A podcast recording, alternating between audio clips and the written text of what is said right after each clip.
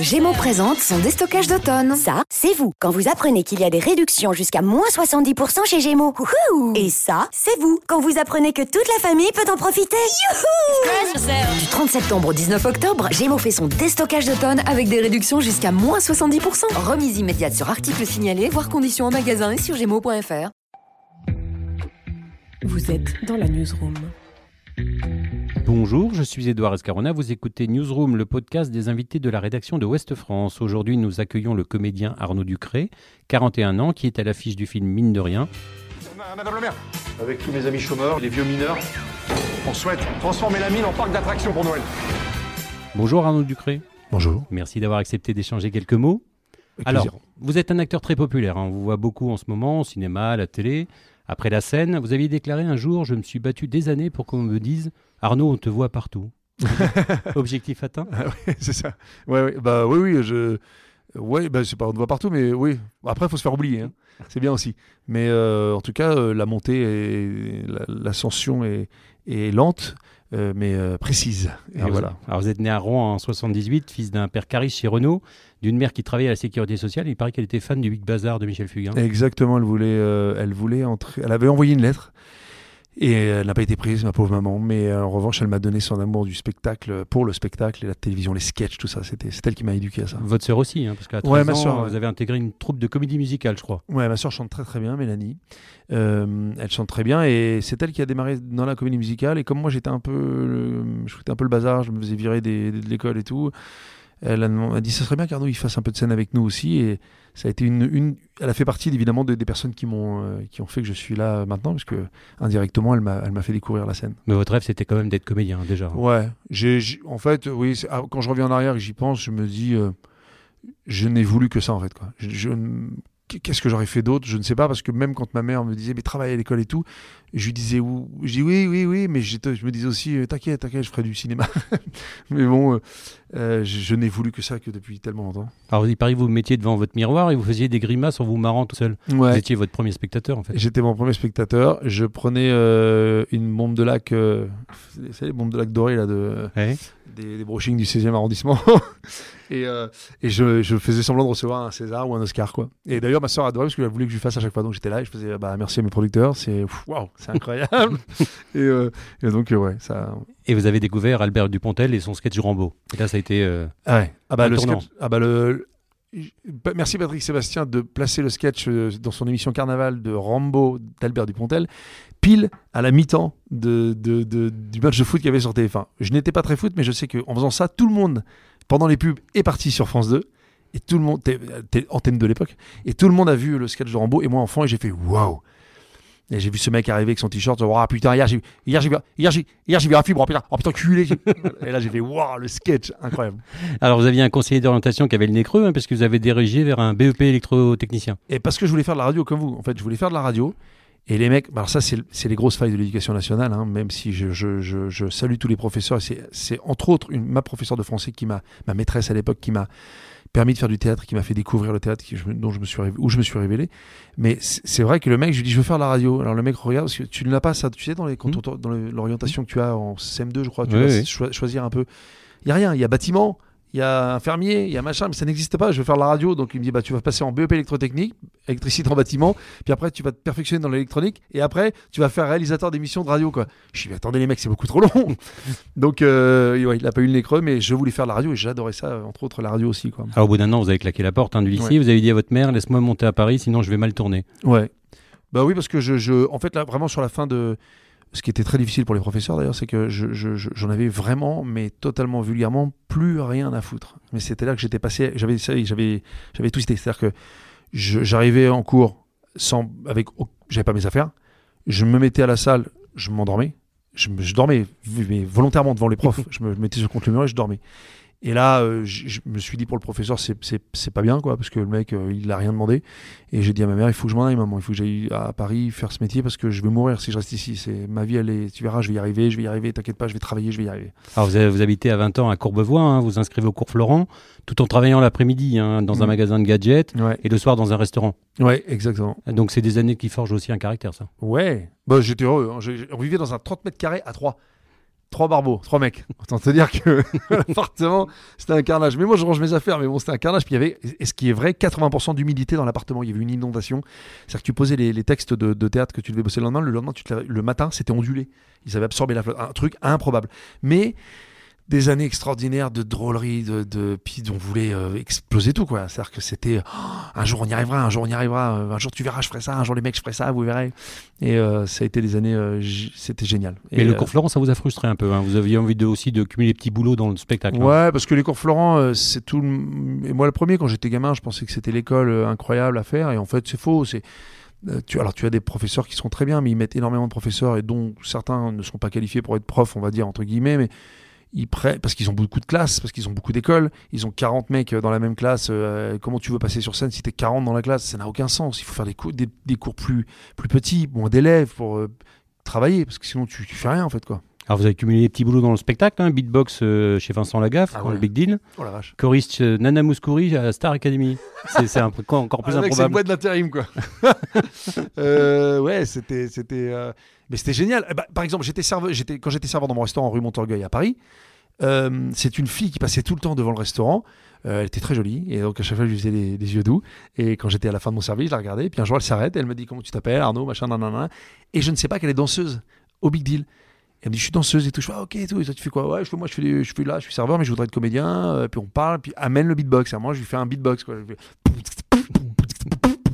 et elle me fait donc plein de souris de bruitage et tout. Elle fait Putain, c'est génial ça, mais attends, il faut que tu viennes faire un truc avec nous avec le Big Deal de Vincent Lagaffe. Et je suis venu faire une apparition, effectivement. Alors il y a eu aussi des, des petits rôles hein, à la télé, hein, Gitan dans, dans un téléfilm Ah ouais, Fortune, de Stéphane Meunier euh, sur Arte, avant de reprendre le rôle d'Ivan Le Bolloc dans Caméra Café 2 sur M6. Oui. Et quand la série s'est arrêtée, euh, c'est là que vous avez lancé votre premier one-man show. Euh, oui, ben, je l'avais toujours en tête, Ouais. mais c'est vrai que j'ai eu la chance, alors surtout, c'est que j'ai eu la chance de rencontrer Jérôme Commandeur. Et, c'est pas quand la série s'est arrêtée d'ailleurs, mais c'est c'est dans cette période-là en fait. J'étais avec Jérôme Commandeur avant sur Rire et Chanson, on écrivait des sketchs tous les deux, tous les matins. Euh, C'était euh, waouh, hein, on devait envoyer quoi. Et euh, Jérôme que j'aime tellement, qui est mon ami, et, et je lui dis JJ, je sais pas comment construire un spectacle, aide-moi. Et il m'a avec toute la bienveillance, la gentillesse et la- le professionnalisme que, et le courage que Jérôme a, c'est un grand travailleur. On se mettait les dimanches en plus de la radio et on écrivait des sketchs dans, sa, dans son appartement. Et puis il y a eu la rencontre avec Arthur, euh, l'exposition sur Ouais. TF1, ça, ça a été le déclic. hein. Ah, ça, ça a été L'accélérateur. Ouais, Vendredi tout est permis, ça a été pour mon spectacle une vitrine extraordinaire. Je me souviens toujours de Arthur qui déboule avec son garde du corps, son, sa Mercedes 500 SL, Euh, et il, il va voir le spectacle, et il sort, il me dit euh, j'ai une émission. Euh, Arnaud, ça s'appelle Vendredi tout est permis et je veux que tu la fasses parce que ça va être extraordinaire. Et je lui dis ah bon, il me dit ouais, il y a un décor penché, tu vas voir, ça va cartonner, euh, les gens ils vont adorer. On en a fait une avec Elise Moon, c'est génial. Je dis euh, moi, je reste euh, classe, mais à l'intérieur de moi, je bouillonne et je fais ouais, ouais, ok, ok, bah oui, très bien, avec grand plaisir. Bah, écoute, je vais voir mes dates si je suis dispo. et je fais l'émission et au bout au bout d'un an d'émission, quand elle est bien ancrée, tu vois, je suis passé de vraiment de 80 personnes en salle à 500 complets. Et après, ça, je, dès que je faisais vendredi tout est permis, le lendemain, je vendais 80% de mes salles. Et là, ça s'enchaîne vite, hein, parce qu'il y a par en mode d'emploi hein, qui arrive, un autre Ouais. ovni dans votre vie. Discussion, mais attends, mais, mais je rêve, non mais j'apprends par ta mère. C'est ta mère qui me le dit que tu étais encore avec un mec au début de notre relation. J'ai les boules. Gabriel, Gabriel, écoute-moi, d'accord Je te le redis une dernière fois, d'accord Ça n'a aucune importance, d'accord C'était rien, ce garçon. C'est toi que j'aime. Ouais, par en mode d'emploi, c'est formidable parce que ça a été. euh, euh, c'est ce qui m'a validé en tant que comédien. C'est-à-dire que beaucoup de gens disaient le comique, ça arrive encore que certains le disent, je ne sais pas du tout péjoratif, mais eux font souvent la différence. Et c'est vrai que je dois avouer que c'est assez agréable de se dire euh, que j'entendais des gens dire il est, ah, bah, c'est le comédien, voilà, bon. Euh, c'est, c'est- c'est- ça, m'a, ça m'a validé. On a dit ok, ce mec est comédien. Et ça fait de vous un comédien populaire dans le bon sens du terme. en. Ah ouais, ouais. Ah bah ouais, puis là, c'était, il y avait pas de, c'était, un rôle de père de famille, euh, qui s'occupe de, bien de ses enfants a priori, euh, drôle, euh, le bon papa que tout le monde aimerait avoir, le, le, mari que les, a priori on aimerait avoir, donc, euh, euh, donc ça a été euh, cinq ans incroyables. Donc depuis les profs, les ex, l'embarras du choix, Gaston Lagaffe, Monsieur Je sais tout, et donc à venir mine de rien, et, et- ou alors euh, Divorce Club de Michael Young, vous êtes dans toutes les comédies françaises en fait? Euh, non, il y a Cadmerade. C'est, lui qui est dans toutes les comédies françaises. Euh, genre, je salue Cadmerade que j'aime beaucoup d'ailleurs. Mais euh, non, non, je- je- en tout cas, mais non, je fais des choix, je vous assure. hein. Enfin, j'ai, on m'a proposé des trucs hein, et- qui sont sortis d'ailleurs, des trucs que je voulais pas faire, et, que j'aimais pas, et on fait des choix. Et j'ai pendant deux ans, j'ai pas tourné. hein. J'ai juste fait une, j'ai rien sorti pendant deux ans. Donc bon, mais c'est vrai que dans le, dans, le, dans le roulement, on se dit tiens, il est tout le temps là, et- mais en fait non. Et- Mais c'est pas grave. Le, surtout le principal, c'est que même si je suis tout le temps là ou que les gens le pensent, il faut surtout faire des, des films qu'on aime et qu'on est, qui, que les gens en tout cas, euh, que, que je n'ai pas honte que les gens regardent ou, ou- voilà, faut- voilà, que- être en accord avec soi-même. Quoi. Alors dans Mine de rien, qui sort le 26 février, vous jouez le rôle d'un chômeur hein, de longue durée dans une région minière qui a l'idée de, de- de- avec d'autres, hein, de construire un parc d'attractions artisanales sur une ancienne mine de charbon désaffecté. Plus de femmes, plus de fric, plus de boulot. Cette mine, c'est notre mémoire, c'est notre vie. Une mère à qui je dois donner des somnifères pour sortir le soir. Il faut pas manger ça, enfin. Elle était en train de bouffer le sang de ton père. Il y a du full Monty là-dedans. Ouais, non, bah c'est. euh, Ouais, alors je sais, bah, ils, se- ils se mettent à poil dans le full Monty. je pense pas qu'on va le faire. Mais euh, en revanche, euh, non, c'est. Bah, ouais, c'est un peu anglo-saxon. C'est Comédie du Nord. C'est euh, Mathias Mlécus et Philippe Robot qui jouent dedans. Mathias Mlécus qui l'a écrit avec Philippe et qui Mathias le réalise. Euh, ouais, j'avais lu un livre. J'avais surtout. C'est pas du Full Monty. Si, il y a autant de poésie que dans Full Monty en fait. Et euh, ce film-là est très poétique. J'ai Hélène Vincent qui joue ma maman, par exemple, qui a Alzheimer et qui dans un, je le dis parce que je, dévoile rien de, mais dans un pot de Chopic, elle a les cendres de mon père. Je trouvais ça très joli. Voilà, c'est très poétique de, faire un parc d'attractions dans une mine désaffectée. Je trouvais ça très beau et d'avoir ce collectif de gens qui se battent pour exister, qui sont totalement délaissés et qui veulent regagner un peu de dignité ou au moins du avancer, et pas juste être spectateurs de leur vie. Je trouvais ça formidable. Et d'ailleurs, je tiens à le dire parce que peut-être certaines mauvaises langues, il y en a beaucoup di- diront ah, ils veulent faire les, les gilets jaunes, ce genre de choses, ah, ils veulent faire l'histoire de la France en ce moment. Non, parce que ce film-là m'a été proposé il y a six ans. Il y a six ans, on me l'avait proposé. La France n'était pas dans l'état où elle est actuellement. Alors c'est une comédie hein, drôle, hein, Ouais, mais, c'est mais- drôle, ouais. mais touchante euh, également, parfois dramatique. Le rire, c'est un bon moyen de toucher les gens. Et, et vous, même dans votre vie, c'est quelque chose qui, qui vous a beaucoup aidé. Ah bah moi c'est ce qui me moi enfant ça a été mon exutoire. Euh, j'ai eu une enfance euh, heureuse mais euh, très compliquée aussi avec, Avec votre père, avec mon père ouais et que j'aime et que je vois je vois maintenant tout va bien hein, qui est un, un- un monsieur très courageux et que j'aime beaucoup c'est mon, mon papa quoi mais c'est vrai que ça a été difficile donc ça a été mon, mon ça a été la Vous avez seule même dit que vous reveniez de loin. hein. Ouais, ouais, j'aurais, ouais, j'aurais pu. Bon, il y a toujours pire, mais j'aurais pu. Oui, on peut vite. euh, De toute façon, il faut pas grand-chose hein, pour vriller, hein, puis euh, se passer à côté de la chance qu'on a, que la vie nous, nous offre. Et l'humour, c'était votre refuge. Ah bah l'humour, ça a été. de, par exemple, j'étais mauvais élève, j'étais, je voulais gagner l'amour de mon père, je voulais gagner l'amour des gens, et j'avais besoin d'amour. On a tous- dans ce métier, on a tous besoin. hein. Bon, nous, c'est un peu plus exagéré, et c'est vrai que le théâtre et tout ça m'a m'a permis de, de, de, de casser certaines barrières comme avec mes profs sur la, le- le- la hiérarchie tout d'un coup je voyais les profs me regarder en, en riant et je me voyais plus comme un élève je me voyais comme un gamin qui fait rire les autres. Et ça pour moi c'était ça je, je- ça m'a donné des ailes en fait quoi. La relation avec votre père, c'est ce qui a aussi construit peut-être le père que vous êtes vous aujourd'hui? Ouais, ouais, ouais, bah oui, et puis qui a construit l'homme que je suis en fait, Euh, et l'artiste que je suis, je pense que ça a été. Alors attention, hein, tout, tout ne vient pas de mon papa, attention, hein, parce que, mais euh, je et surtout, ça m'a construit comme dans ce sens-là, et puis ce métier m'a m'a rapproché de mon père aussi, parce que il m'a, il a, il m'a vu à la télé, il m'a vu, tout- donc il- très vite, il a, il est revenu un peu vers moi pour essayer de et puis euh, voilà, et ça a été, euh, on s'est retrouvés, c'était super. Et maintenant, alors on, on se voit tout le temps, on part, euh, voilà, je vais- c'est, c'est, c'est génial, hein, la vie est courte. Hein. mais, mais dans la relation avec votre fils, par exemple, c'est des choses qui aussi. Bah, j'essaie de que- pas, ouais. ouais, j'essaie de pas faire les mêmes erreurs. Pas faire les mêmes erreurs et puis de surtout, comment dire, de, de, de- de- je suis pas, des fois je suis pas souvent là, tout ça, mais faut être, quand je suis avec lui, il faut que je sois là, quoi, faut que je sois présent et tout, c'est ça qui est C'était l'absence hein, qui vous coûtait Ouais, beaucoup. l'absence, me coûtait beaucoup. Ouais, ouais, l'absence. euh, et puis, euh, ouais. Et même quand j'étais là, il était absent. Avec lui, il était absent. Mais euh, voilà, donc, euh, ouais, j'ai à la recherche. mais après, il faut pas projeter sur son enfance ce que nous on a vécu Bien parce sûr. que tout d'un coup, on l'emmène sans s'en rendre compte. Lui, il a rien demandé, mon fils. hein. donc lui, il dit laisse-moi tranquille avec ton père, laisse-moi vivre et aime-moi comme il faut et tout va bien, quoi. Alors l'humour comme refuge, hein, on le voit à travers beaucoup de vos rôles, mais vous allez jouer aussi prochainement dans, un- dans des biopics, et notamment Xavier Dupont de Ligonnès, dans Ouais. Un homme euh, ordinaire. Ouais, ouais. C'était quoi, c'est quoi l'objectif de, de cette série? C'est le, déjà le personnage vous fascine? Euh, bah, l'histoire. L'histoire. Elle fascine la France déjà. hein. Il Mhm. y a qu'à voir quand ils ont retrouvé euh, ce monsieur là à l'aéroport qui a priori est un Africain d'un mètre 90 avec les cheveux longs et qu'ils ont pensé que c'était du Dupont de Ligonnès. non mais on se moque, mais euh, non l'histoire est assez euh, incroyable. Vous mettez autour d'une table, là, on balance le sujet du Dupont de Ligonnès, vous allez voir tout le monde va dire mais il est vivant, mais non il est mort, mais n'importe quoi, mais oh, c'est incroyable, mais moi je suis. C'est, c'est tout en respectant le fait qu'il y a quand même eu des victimes hein, dans, dans tout ça. Donc, euh, bah le, le- ouais, le challenge, il est un peu, Sacrée série quand bah, même. hein. sacrée série de raconter tout ça avec Pierre Aknin qui réalise. Il y a dedans euh, Émilie Dequesne, euh, Chloé euh, Lambert. Voilà, on... de se plonger dans cette histoire, c'était assez incroyable. Et au moment où ils arrêtent Guy Jouao, hein, par erreur, la série, vous veniez à peine de la terminer. quoi. Je suis dans la voiture avec ma fiancée et le réalisateur Pierre Agnin m'appelle, je vais bouffer avec des copains et il me dit euh, Arnaud, ouais, c'est Pierre. Je dis ouais, qu'est-ce que tu veux? On l'a retrouvé. et moi, je lui dis comme ça, je lui fais quoi? Bon, vas-y, tu me saoules, qu'est-ce que tu racontes? Qu'est-ce que tu veux me dire? C'est quoi? Vas-y, je vais bouffer là, tu racontes On l'a retrouvé, Arnaud.